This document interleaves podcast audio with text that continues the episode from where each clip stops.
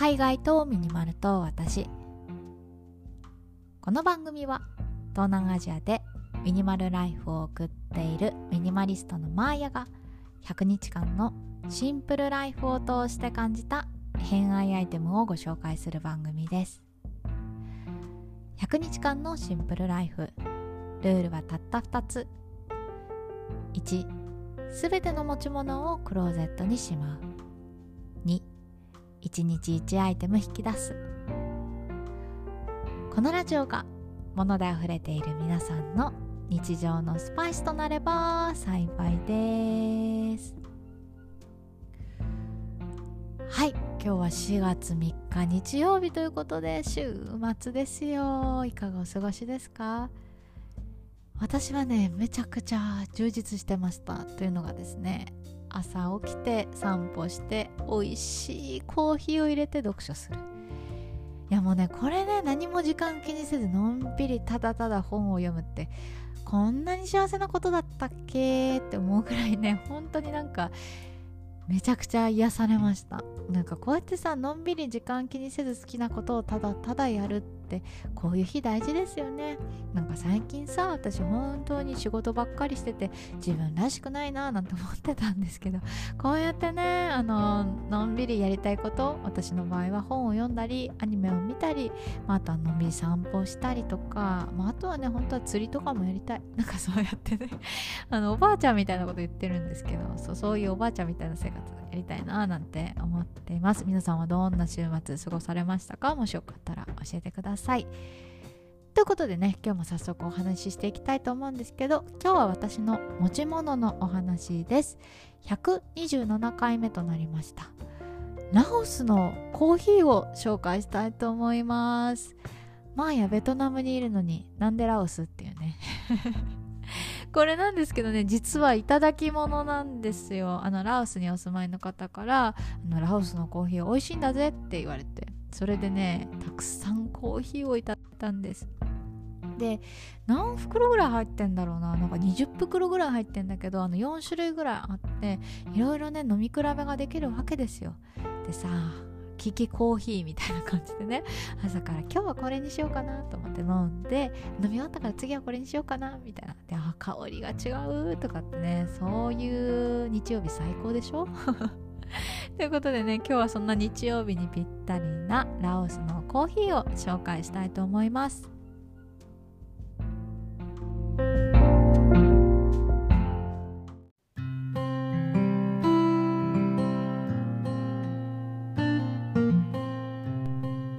皆さんはコーヒー派ですか？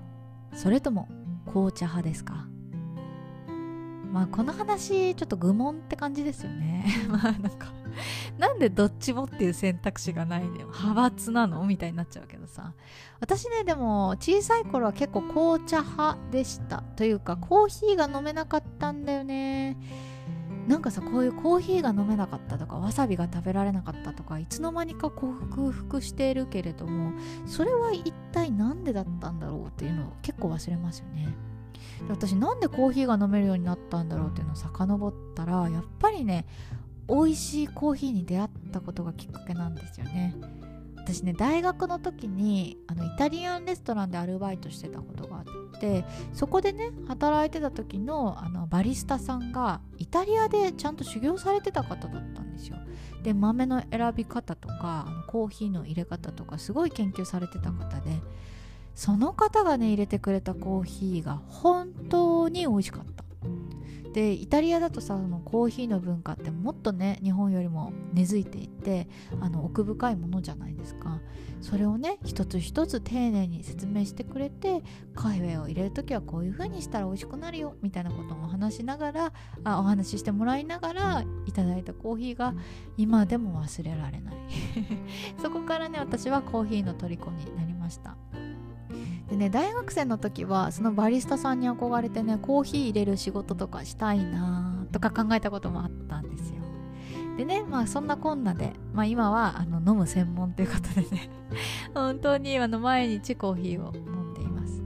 まあ、紅茶も飲むんだけど紅茶よりもなぜかコーヒーの方が好きになったんだよな。やっぱそういうねなんかこう人との出会いみたいなので自分が感化されたのも大きいんでしょう。本当にねベトナムに来てからもいろんなコーヒーを飲みました。でベトナムってね実はコーヒーが盛んでしてあの世界でねえっと豆の生産がなんと2位っていう1位がブラジルなんですけど次があのエチオピアとかその辺抜いてベトナムっていうね 意外に知られてないんですけど地味に強いんですよ。でベトナム自体もあのコーヒーの文化がすっごい根付いています。なんですけどあのイタリアとかとは違ってあのベトナムはねベトナムコーヒーっていうのがあるんですよ。どういうのかっていうとめちゃくちゃ濃くて苦いコーヒーを抽出してそれにねあのミルクとかあの練乳とかそれ甘いのを足して割って飲むっていうのがベトナムコーヒーなんですよ。で私ねベトナムコーヒーはね実はあんまり得意ではなくて あの胃が弱いんですよね多分。あのアメリカンとかああいう薄いのだったら大丈夫。であとはエスプレッソとかああいう少量のものも大丈夫。なんですけどベトナムコーヒーってエスプレッソの5倍ぐらい量があってもうちょっとあるかな。結構量があるんですよ。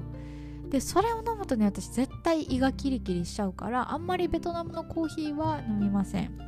まあ飲むとしてもあのベトナムのね豆をまあこう入れてなんていうの引いたやつをあのアメリカンで飲むことが多いですね。そんな感じでね、まあ、ベトナムのコーヒーもそこそこ飲んでいるんですけどラオスのコーヒーめちゃくちゃ美味しい。でなんでラオスって感じなんですけどあのラオスにいる友達からあのラオスのコーヒー美味しいから飲んでって言っていただいたんですよ。あの私のラジオ始まって以来あのいただき物を紹介するっていうね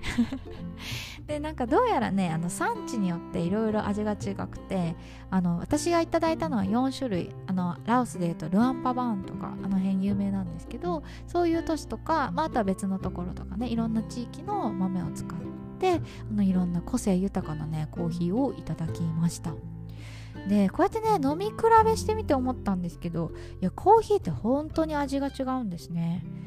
なんか日本にいた時はさなんかセブンのコーヒーなのかローソンのコーヒーなのかみたいななんかすごいさ小さい飲み比べしかしたことなかったからこうやってもう豆の配合が違うみたいなねそもそもの話なんかこういう飲み比べしてなかったなと思うとこうやってね暮らしを楽しむポイントがあるんだなってちょっと再発見になりました。なんかさコーヒーを飲むって一つのなんか生活の所作になってるじゃないですか。あの眠気覚ましに飲むぞとか朝とりあえず起きたから飲むぞみたいな感じで良くも悪くもルーティン化しちゃってることってあると思うんですよ。でもこうやってさいただき物のコーヒーを、まあ、飲んであの入れているあのこうお湯をね入れている時の香りを楽しむとかこの味の違いを楽しむ。どういう味が好きなんだろうって考えてみるとかさ。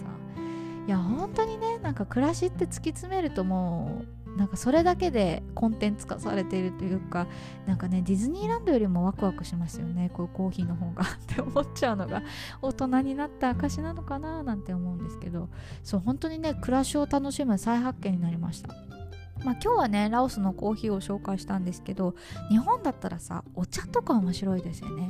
お茶を飲み比べてみる？お茶っ葉の違いなんか産地の違いとかあとはなんか配合とかあるのかな？ちょっとわかんないんですけどそういうねなんか煎茶とかそういうの飲み比べてあこの味が私好きかもとかこの香り好きだなみたいな。なんかそうやってねちょっとずつこう暮らしをもっと研ぎ澄ましていきたいななんていう風に新しい趣味を見つけな気がしました。はい。ということでね今日は私あのラオスのコーヒーをいただいたのでちょっとそれを紹介させてもらいました。あの飲みたい方はね是非ラオスに行ってみてください、えー、最後まで聞いていただいてありがとうございました。明日は何を話そうかな？